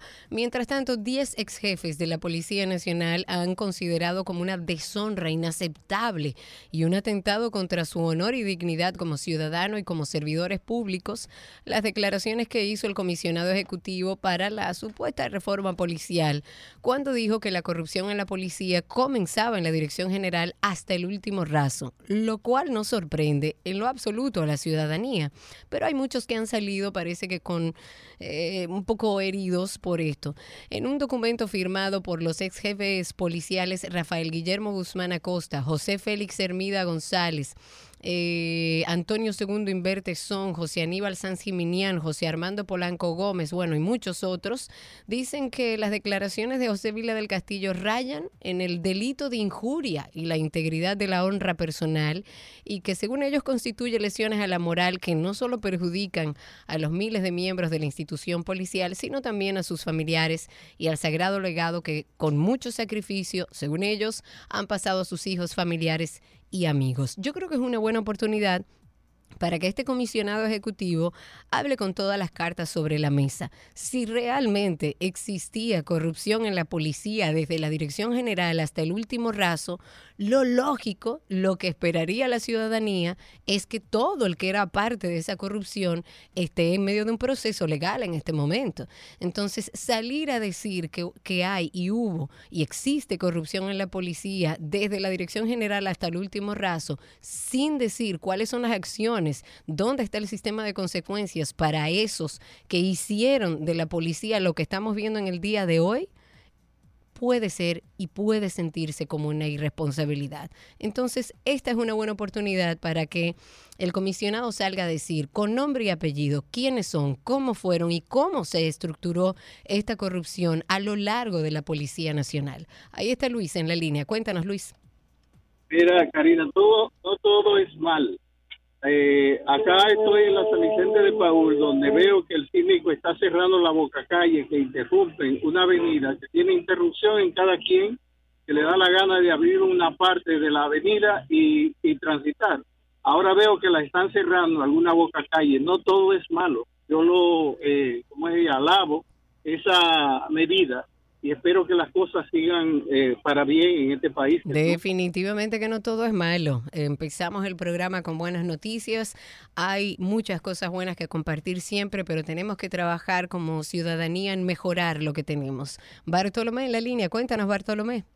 Sí, estoy oyendo lo que usted dice respecto a lo que dijo el comisionado de la, de la de la policía. Él no es quien para decirlo, número uno, porque él ni siquiera de este país. pero eso no tiene que ver, él es parte, digo, desde mi punto de vista, yo entiendo, independientemente de que sea español, argentino, haitiano, noruego, es una persona que ha sido puesta ahí junto a un grupo de personas de altísimo respeto en nuestra sociedad para tratar de reformar la policía. Está bien, pero si él encuentra ahí algo, lo que tiene que llevarlo a la justicia, porque si usted encuentra que hay un desfarco, lo que sea, la justicia porque usted no tiene la prueba ahí. Yo estoy completamente de acuerdo. Aquí se habla mucho del mucho de lo que hizo el gobierno pasado, de lo que pasó, de la corrupción, de que todo el mundo cogía lo suyo, pero es una es una irresponsabilidad no hablar las cosas con nombre y apellido y es una responsabilidad todavía más grande el que exista eso, el que salga este comisionado a decir eso y no haya nadie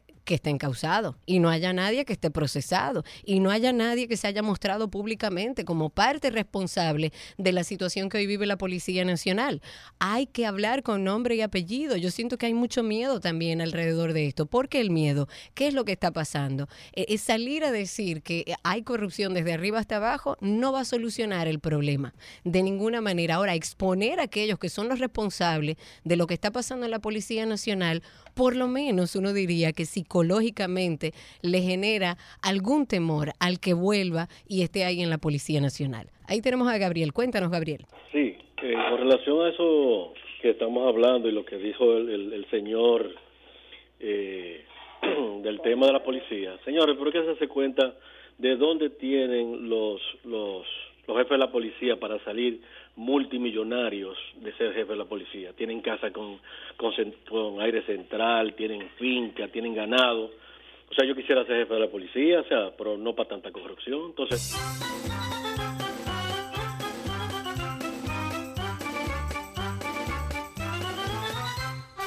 809-562-1091 es el teléfono en cabina. 809-562-1091. En la línea tenemos a Juan. Cuéntanos.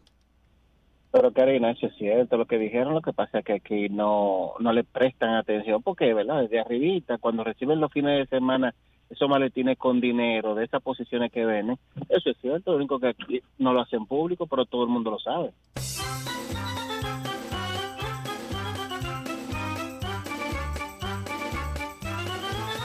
809-562-1091. Cuéntenos cómo está la calle, cómo está el tránsito, cómo anda el circo.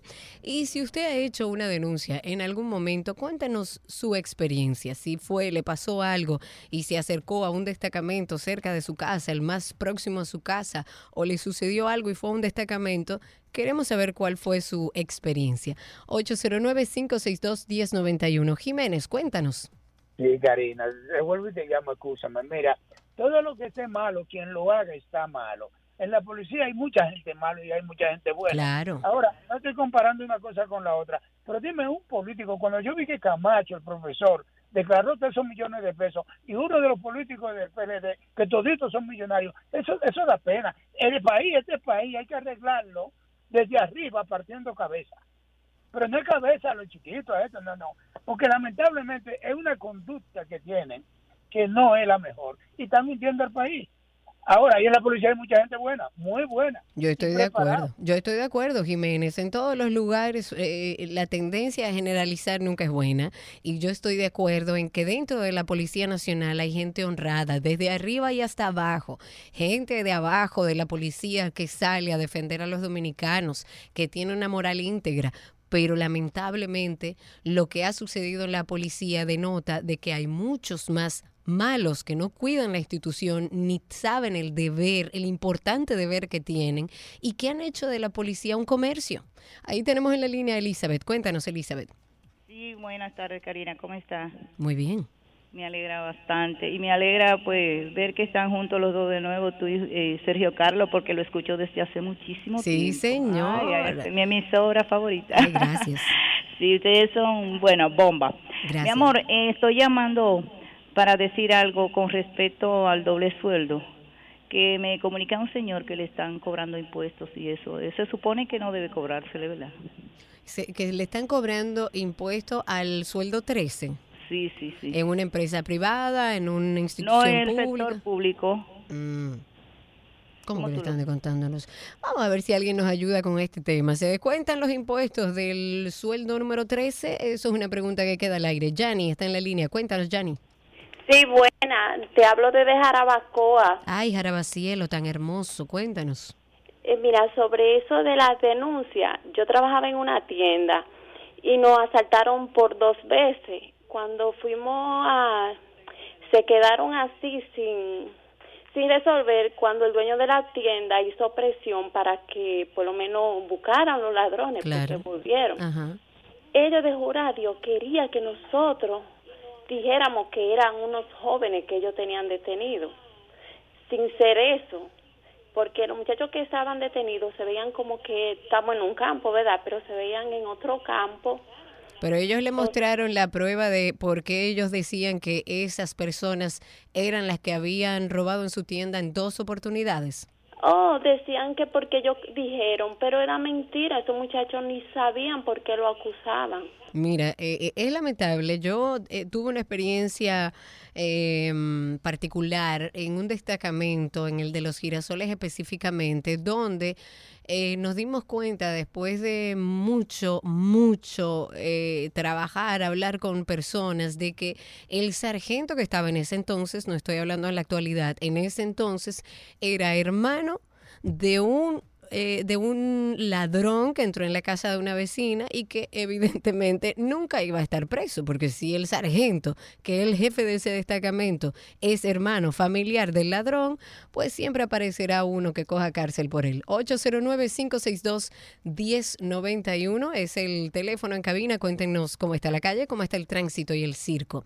Hablemos de un tema que fue bastante controversial la semana pasada, lo hablábamos aquí, eh, estuvimos haciendo algunas investigaciones con respecto a la venta de visas en Haití que es un arma de doble filo, porque hay una trama de corrupción que inicia cuando el ciudadano haitiano solicita una visa, se le presentan dificultades y digamos que se ve en la obligación de acudir a una agencia de viajes para que le gestione el documento.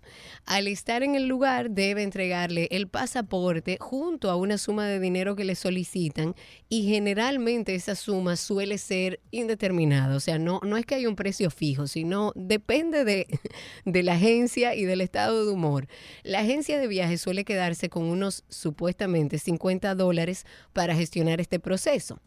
Entonces, posteriormente, la entrega, eh, eh, le entrega el restante a un buscón para que le tramite el documento.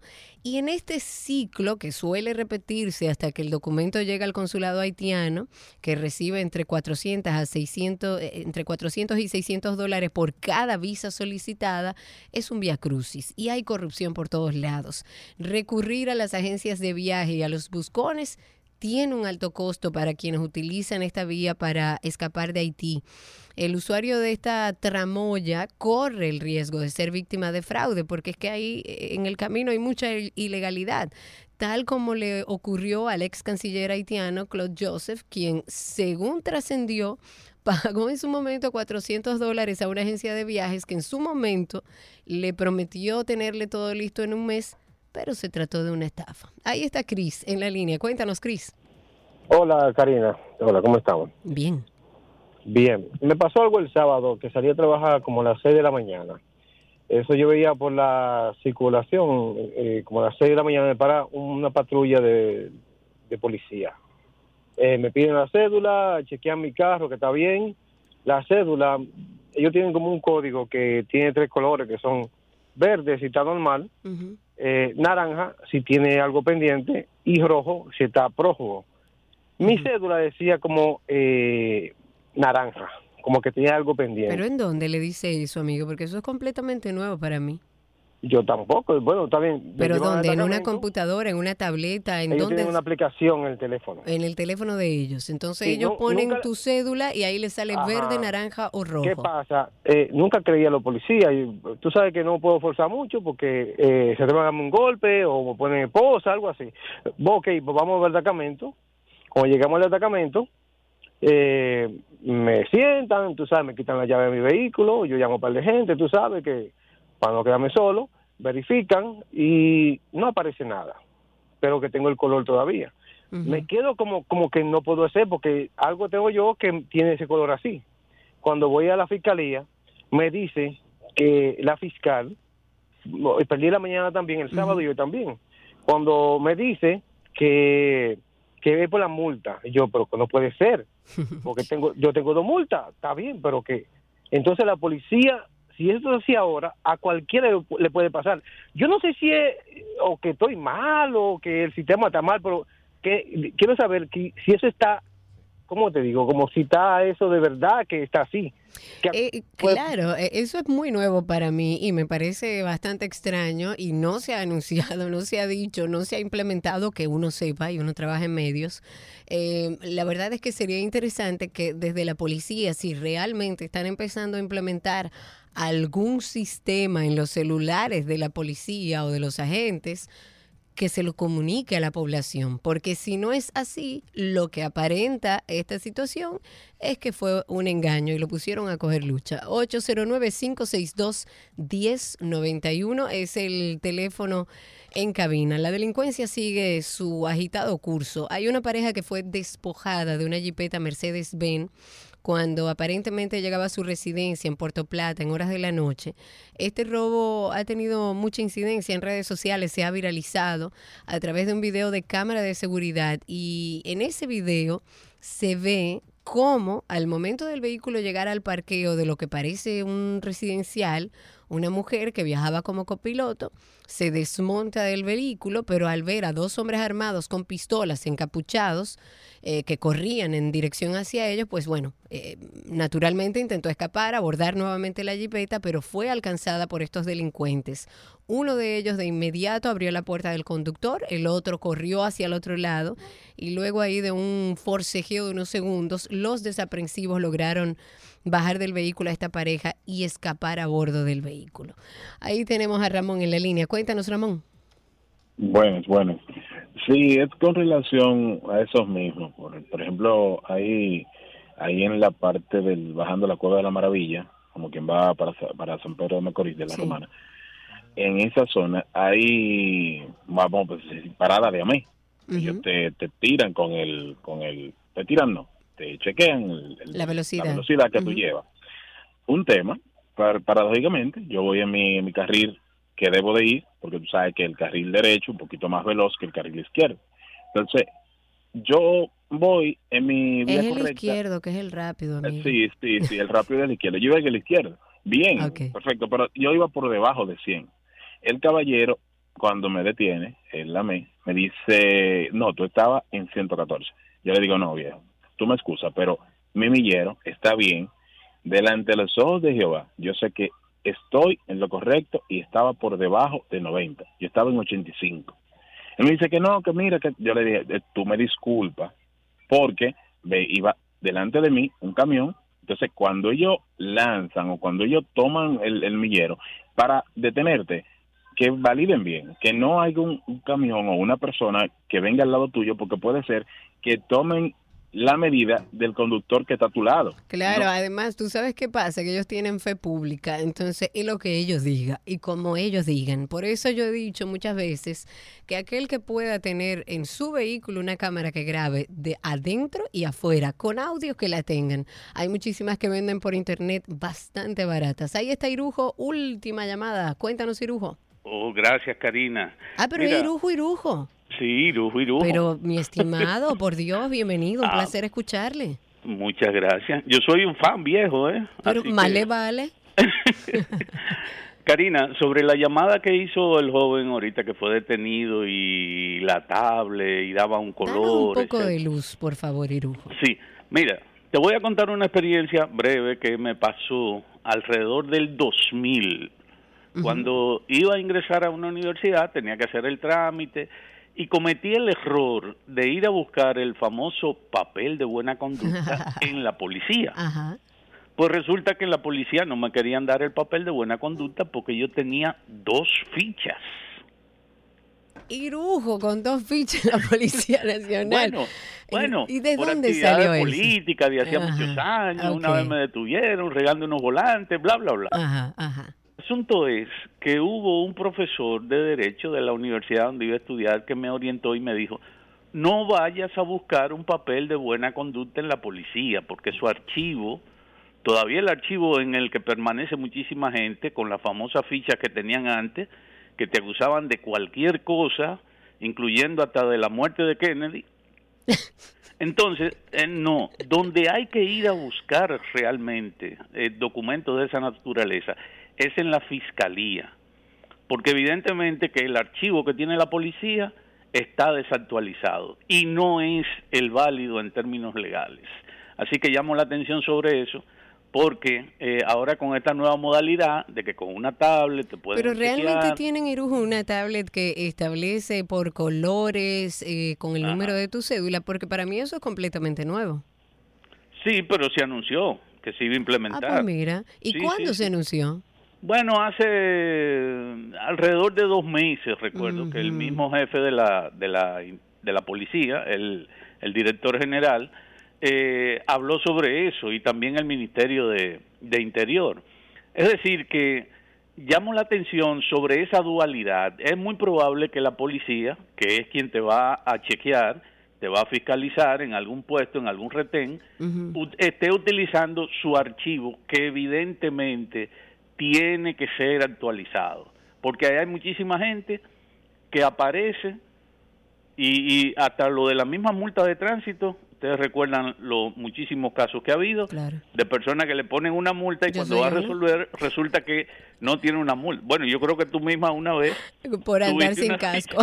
Y yo en mi vida, yo no sé manejar motor, señores. Ah, bueno, pues ya tú ves. Entonces llamo la atención sobre eso para que la policía actualice ciertamente el archivo que tiene para esas fiscalizaciones, porque entonces ahí evidentemente que no está funcionando bien la cosa. Muchísimas gracias, Irujo. Un placer escucharte. Gracias por el aporte de la información y dejamos hasta aquí Tránsito y Circo.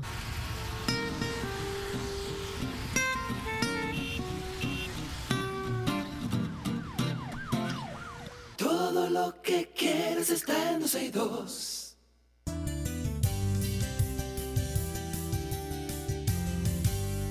Una conversación interesante, interesante porque además nos da la oportunidad de ayudar, de participar en un sorteo, de como quien dice, no pagar ese sorteo y tener la oportunidad de ser el ganador. Está con nosotros Ran Mella, director de Coupons 8 y de Lotocar, que bueno, ha estado con nosotros habitualmente hablando de cada uno de sus sorteos. Amigo, bienvenido, gracias por estar aquí. Gracias a ti, Karina, y saludos a Sergio donde quiera que se encuentre. Eh, sí, en esta oportunidad saben que vamos a sortear dos Toyota Corolla Cross híbridas 2023 a beneficio de ADASEC. Asociación Nacional de eh, Ayuda Ecológica, Social y Cultural. Es una muy buena oportunidad, tú sabes que nosotros hacemos sorteos para consumidores inteligentes Y esto quiere decir que lo que usted invierte en colaborar con la fundación o en participar, nosotros se lo devolvemos en cupones de regalos y ofertas. O sea, para que la gente entienda, Ram, para que usted entienda, ¿cuánto valen cada uno de los... eh, Un de los- paquete de, de cupones Ajá. o el boleto son dos mil pesos y usted recibe a cambio más de 35 mil Imagínese usted. Solamente el simple hecho de participar ya es un negocio. Exacto, ya participar es un negocio, pero además tiene la linda causa que siempre caracteriza estos sorteos de que ayuda a una institución. Todo lo que hacemos tiene eh, responsabilidad social. O sea, nosotros queremos cooperar y nuestra filosofía es que se puede ganar cooperando. Coopera y gana. Claro. Ese es nuestro eslogan. Y Eh, me en parece este algo caso- interesante este caso, perdón Ram, que te voy interrumpiendo Claro, con las preguntas de, de la gente también. En este caso es distinto a otros anteriores porque hay dos vehículos. Esta, es- sí, exacto. Esta característica que primer sorteo que hacemos de dos vehículos a la vez. Eh, siempre hemos sorteado uno solo. Lo cual aprovechamos para informar, señores, que este 30 de diciembre va el sorteo. El sorteo va este 30 de diciembre. Lo que pasa es que en, en aquella ocasión, cuando la rifa de la Fundación Corazones Unidos, la. Porsche Macan, que fue en medio de la pandemia, pues tuvimos que mover la fecha muchas veces. Claro. En el caso de la, de la Volvo, que fue de- de- a beneficio de la, del voluntariado de Jesús con los niños en Santiago también. Pero en esta oportunidad, señores, el sorteo va el 30 de diciembre. O sea que si usted eh, regalo. quiere aprovechar los cupones, le aconsejamos que, que vaya a Bellavista Mall o al aeropuerto. ¿Sabe qué estamos exhibiendo en el aeropuerto? No sabía. En la, en la puerta de llegada de pasajeros. Ok. Estamos viendo a todos esos dominicanos venir ahora eh, Claro, y a aprovechar celebrar y la comprar Navidad ahí, con sus quién sabe, si, familiares. si se lleva de regalo una de esas. Pero un solo ganador se lleva dos No, o yo son dos sorteos. eh, Muy buena pregunta. Te agradezco que me la hagas. Eh, no, sometimos a votación entre nuestros clientes que preferían, sí, sí, que un solo ganador se ganara las dos, los dos vehículos y la mayoría quiso que no, que fueran dos sorteos. Entonces va a haber dos ganadores, pero el boleto sirve para los dos sorteos. O sea, tú compras o un sea, boleto ahora y tienes dos oportunidades. Ok, ya entendí. Si ocurrió el primer sorteo, eh, si no ganaste, consérvalo porque vas a tener oportunidad en el, en el próximo. Ok. Entonces, esa es nuestra dinámica. Eh, Tú sabes que quisiera saber qué ha pasado después de la pandemia, los compradores en línea, los shoppers online. Eh, como que no, no están. ¿Cómo va a ser? Si ahora No. eso, yo, yo tenía entendido que a nivel digital, o sea, la gente se digitalizó mucho. Sí, pero no, al, al ya abrir las tiendas a la puerta, eh, pues la gente ha decidido ir a comprar físicamente la, O a mí no me mueve la cosa. nadie. Entonces, nosotros tenemos nuestra página web eh, que usted puede hacer su compra en línea. Ok. Eh, atención Santiago de los Caballeros, atención La Vega, eh, San Cristóbal, eh, Punta Cana, La Todo Romana. eso lo pueden hacer a través de la donde página. tenemos nuestros clientes, claro, claro, lo- es que lo han hecho en sorteos anteriores. Usted entra a la página nuestra www.lotocar con 2t.do, eh, abre la página, la- le da a comprar y lo lleva a nuestra página de cupones, a Coupon Safe. Y te lo dan digitalmente. Ahí usted elige de la pizarra los boletos que estén disponibles, el número que usted quiera y lo puede pagar con tarjeta de crédito o vía transferencia bancaria y le llega a su mail su boleto, pero mira, como si lo hubiera comprado físicamente porque llega con su, su nombre, su email, su, su cédula, sus datos personales. Eh, eso, Es genial eso, porque además en este caso que son dos sorteos y que usted va a participar en ambos sorteos, aunque compre un solo ticket, Exacto. usted, eh, usted lo tiene ya en su computadora o lo conserva ahí Es- para cualquier cosa. Exactamente, no entiendo por qué los análogos todavía insisten en tener su boleto en la cartera. Hay cuando- gente que es así todavía. Aunque lo compren en, físicamente, como quiera reciben su correo con su, con su boleto digital. Claro. Entonces, eh, hay, hay varios cupones que son buenos. Otros, bueno, no serán de su interés, pero vale la pena porque usted tiene la oportunidad de recibir una limpieza facial gratis, un 50% de descuento eh, en lavado de su vehículo, eh, un 2x1 desayuno en Dolce Italia. eh, bueno, son 16 cupones. Y En total son 16 cupones que 16 usted se cupones. lleva a la hora de pagar su boleto para participar en este sorteo que va a ser el 30 de noviembre. Correcto. Ahí en Santiago tenemos el cupón de Credent, que da una limpieza, eh, un 50% de descuento en limpieza dental. Tenemos el cupón de Sweat Service de nuestro amigo Fernando Sweat, está dando un 50% de descuento en diagnóstico computarizado. Y tenemos el de PAF Consulting, que este es un cupón muy bueno para aquellas personas que, estén, que tengan compañía, que necesiten sistema de servicio contable.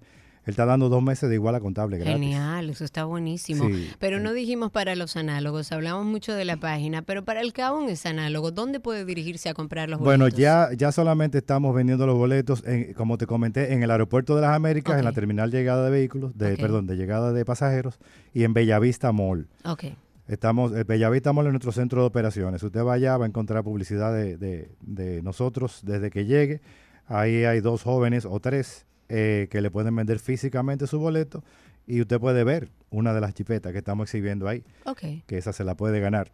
¿Hay alguna línea de contacto, Ram, que la gente a lo mejor que no entendió? que Porque es que eh, eh, a veces el, el, el ser humano dice, no, pero es que eso está tan bueno que ahí tiene que haber un gancho. No lo han dicho en las redes sociales. No lo han dicho, espérate. ¿Dónde que está el truco? Te damos, eh, yo doy dos mil pesos y tú me das 35 mil en cupones. Y- Y, Exacto. me puedo ganar dos, dos Corolla Cross híbridos del 2023.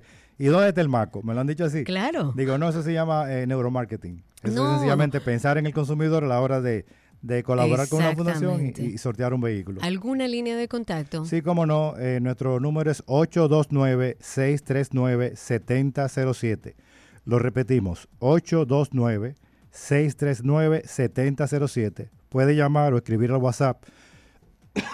Preferimos que escriba al WhatsApp, por favor, ahora, porque cuando cada vez que venimos aquí se colapsan la- las Ay, qué llamadas. bueno. Y con muchísimo gusto le podemos asistir en su compra en línea. Eh, ahí está Neidy, que le puede decir los pasos que debe de dar para comprar su boleto eh, o indicarle cómo, eh, dónde ir Perfecto. o cualquier otra pregunta. Ok, pues perfectísimo. Ya ustedes saben que tienen una maravillosa oportunidad de ganarse unas de estas, de estos dos vehículos híbridos que los conozco. Estos vehículos son maravillosos. O sea que suerte a aquellos que están participando. Recuerden que pueden entrar en coupons8.com o en lotocar.do. Loto con doble T, lotocar.do. Ram, ¿se nos queda algo? El teléfono es repetirlo porque Dale. no todo el mundo tiene un, un lapicero. 829-639-7007. Pueden llamarnos cuando gusten o escribirnos y con muchísimo gusto le damos asistencia para que puedan hacer su compra en línea. Perfectísimo, Ram. Muchísimas gracias por estar aquí entre nosotros y hasta aquí esta conversación. Ya regresamos.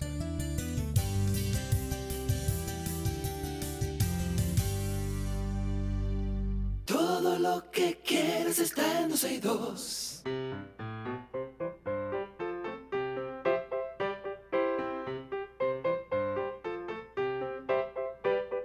Ya estamos en ¿Qué aprendiste? Hoy es el momento en el que los pequeños oyentes hablan con nosotros al aire y ya tenemos ahí a Carlos. Hola Carlos, ¿cómo estás?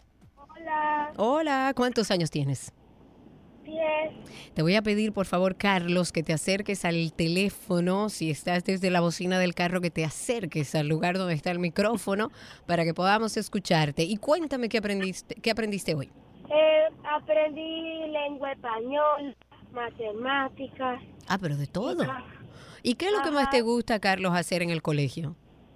Educación física. ¿Cuál es el deporte que más te gusta? Son dos. A ver. Eh, son marineros y también me gusta adelante y atrás.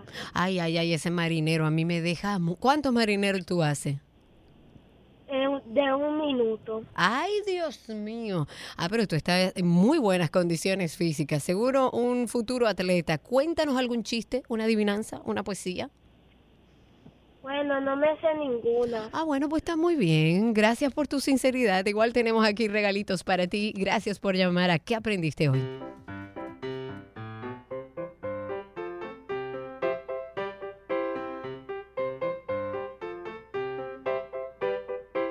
Todo lo que quieres está en 262.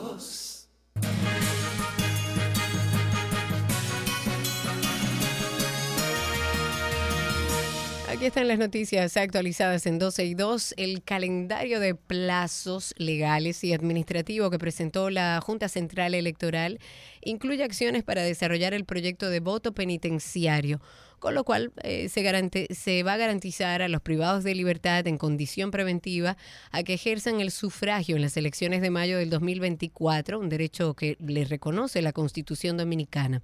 Según el cronograma, en enero del 2023, la Junta Central iniciará la elaboración y la disposición de procedimientos y medidas administrativas y va a, a suministrar información a los partidos políticos.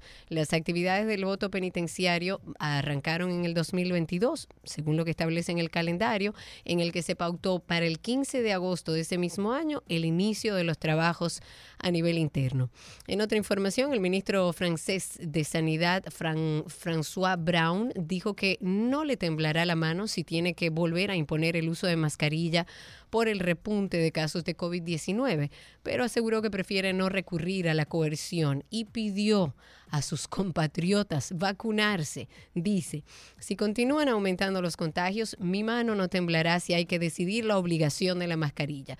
Eso dijo en un canal televisivo y las decisiones del gobierno, en cualquier caso, van a depender de la evolución de la situación en Francia, porque esto es a nivel eh, global o a nivel internacional en muchos países está en crecimiento el contagio del COVID, que eh, allá en Francia afronta la amenaza de una triple epidemia grave de gripis, bronquiolitis, que afecta sobre todo a los menores de dos años, y una nueva ola de COVID-19. En otra noticia, el director ejecutivo del Instituto Nacional de Protección de los Derechos del Consumidor, Eddie Alcántara, ha dicho que este año, al igual que el anterior, no hubo denuncias o reclamaciones por publicidad engañosa en el Viernes Negro, que se celebró el pasado 25 de noviembre. Él dijo que transcurrida una semana laborable después de la celebración del Black Friday, en esa institución no se han recibido denuncias o quejas por engaño en las ofertas de los artículos, lo cual llama la atención porque hubo un video ahí que se viralizó bastante, donde veíamos el precio anterior que era exactamente el mismo que vendía un descuento importante. La Embajada de los Estados Unidos en la República Dominicana dijo este lunes que aquellas personas que posean una residencia de 10 años que se encuentre expirada pueden viajar con su tarjeta vencida junto a su pasaporte dominicano sin necesidad de presentar un documento de embarque. Según la embajada, y presten atención, estos datos se encuentran en la guía de información para el transportista. Eso fue creado por los Estados Unidos y donde también detallan que las personas que se encuentran en esa situación pueden abordar sin ser penalizados por las líneas aéreas. El caso es diferente para aquellos que son residentes condicionales o provisionales cuya tarjeta de residente tiene una validez, por ejemplo, de dos años. En este caso, si el documento está vencido, los afectados deben presentar evidencia que demuestre que sometió un formulario I-751 y su residencia haya sido extendida durante el periodo de su viaje. En otra noticia, la ganadería de leche dominicana mueve cerca de 18 mil millones de pesos cada año a, puerta de finca. Esto aparte de la cadena de producción que genera también en todo el país a través de los diferentes eh, productos o subproductos que se derivan de la leche. Según Eric Rivero, presidente de Aproleche, unos 800 millones de litros de leche se producen en nuestro país cada año, lo que se traduce en 2.3 millones de litros de leche diariamente. También más de la mitad del Producto Interno Bruto global depende directa o indirectamente de la naturaleza. Eso señala el gestor de proyectos de Forédica o Forética, Pablo García, en vísperas de la apertura de la decimoquinta conferencia de las partes de la Convención de la ONU sobre diversidad biológica. Las especies, detalla este experto, son básicas para nuestra supervivencia nos proporcionan innumerables bienes, servicios, algunos tan directos como materias primas, alimentos, medicamentos, agua de calidad, pero también usos científicos, recreativos, paisajísticos y de regulación, entre muchos otros. Esto como eh, para partir desde la norma de que nuestros recursos son estrictamente necesarios y por eso se llama tanto a cuidarlos. Canadá impuso en el día de hoy una ronda de sanciones contra tres miembros de la élite económica de Haití, a los que acusó de proporcionar apoyo financiero y logístico a bandas armadas de delincuentes que operan en ese país. Aquí lo hemos dicho muchas veces, eh, gran parte de la situación que vive Haití tiene que ver con la élite económica de Haití y con muchos políticos de Haití que son ellos mismos que los que financian a estas bandas armadas. Los tres sancionados por Canadá son Gilbert Vigio, Reynold Deb y Sheriff Abdallah. La medida impide que estos individuos o entidades canadienses les proporcionen servicios a la vez que congelan sus activos en ese país norteamericano. Y para aquellos que se preguntan qué va a pasar, si va a seguir lloviendo, si no va a llover, la UNAMED ha pronosticado nueva vez aguaceros para las próximas 24 horas. Esto debido a una vaguada que está ubicada en la región norte. Las lluvias, según la información, se van a registrar sobre todo en las provincias de Atomayor, La Altagracia, El Ceibo, Samaná, María Trinidad Sánchez, Puerto Plata, Espaillat y Montecristi. Esto de acuerdo a las últimas informaciones de la ONAMET. Y finalmente, desde hoy se empezará a pagar la Pascual a pensionados del sector público, militares de la UAS y los miembros de la Policía Nacional. Esto según la tesorería. Los primeros en cobrar fueron los jubilados, Luego siguieron los integrantes de las Fuerzas Armadas, la Universidad del Estado y el Cuerpo Policial y ya para mañana martes se continuará con otras instituciones públicas.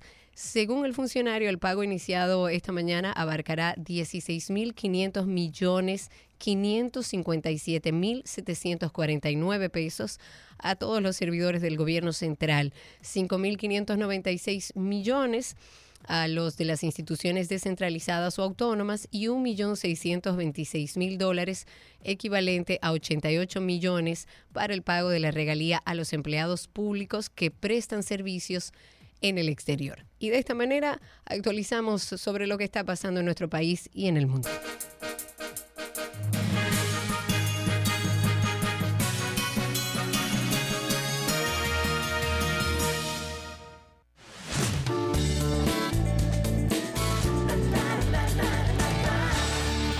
Vamos a despedirnos rapidito, pero con informaciones más ligeras. Vamos a hablar de entretenimiento, de lo que está pasando en el mundo del entretenimiento. Acá ahora la tengo, Cristi. Vamos a ver. Aquí está.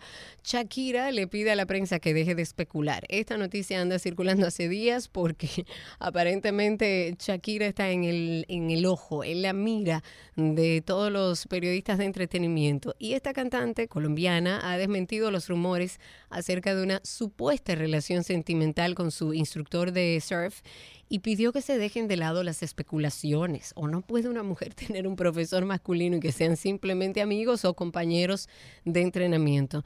Ya ella dijo que en este momento eh, no tiene ninguna pareja, está totalmente centrada en el bienestar de sus hijos y dijo, y cito, por respeto a mis niños y al momento vulnerable que atraviesan, eh, se pide a los medios de comunicación que paren las especulaciones. No tengo ninguna pareja y ninguna ilusión más que la de dedicarme enteramente a mis hijos y a su bienestar. La vida y la trayectoria de Britney Spears va a ser presentada en Broadway, señores, en el, el próximo año. Eh, se va a estrenar el 22 de junio del año que viene, un musical inspirado en la vida de Britney Spears y se trata de Once Upon a Once, Once Upon a One More Time, que según una revista será presentado en Broadway. Este musical va a crear una narrativa de fantasía sobre la vida y la trayectoria de esta intérprete que invierte el guion tradicional de los personajes clásicos, como de los cuentos de hadas. Varios éxitos, por, eh, supuesto, de Britney Spears van a formar parte de este, de este musical. Aún no se ha anunciado el reparto y Britney, lo que sí ya está claro, no estará involucrada en esta, en esta producción. Eh, Dwayne Johnson, también conocido como La Roca, publicó en sus redes un video donde visita un 7-Eleven en Hawái. Pero no fue cualquier visita ni cualquier 7-Eleven. El actor de Black Adam contó que solía robar una barra de sneaker tamaño king de la tienda todos los días cuando tenía 14 años. Y dice, la misma empleada estaba allí, siempre giraba la cabeza y nunca me detenía. En el video se ve a Johnson comprar todas las barras de sneaker y pagar las cuentas de algunos clientes.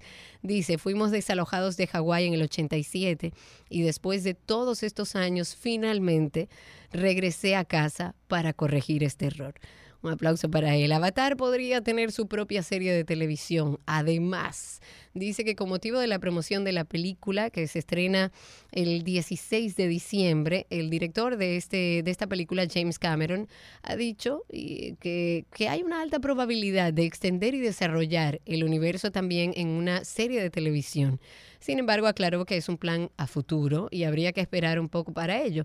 Según el también director de Titanic, sería necesario que se mejoraran mucho las técnicas de inteligencia artificial, los efectos especiales, para entonces poder reproducir la calidad de las películas en la pequeña pantalla. Este director dijo que el problema con los personajes generados por inteligencia artificial es que cuestan mucho dinero, evidentemente, es pura tecnología y llevan además mucho trabajo y es por eso que generalmente no funcionan para televisión. Pero dentro de algunos años, cuando tenga más conocimiento sobre ella, él dice que espera poder realizarlo para televisión. Y hasta aquí entretenimiento en 12 y 2.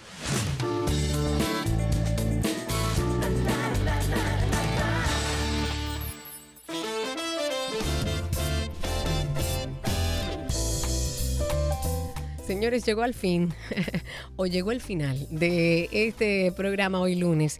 Sergio no pudo estar con nosotros, esperamos que se integre en el día de mañana. Si no, aquí estamos haciéndole el aguante a nuestra audiencia, a nuestra hermosa comunidad.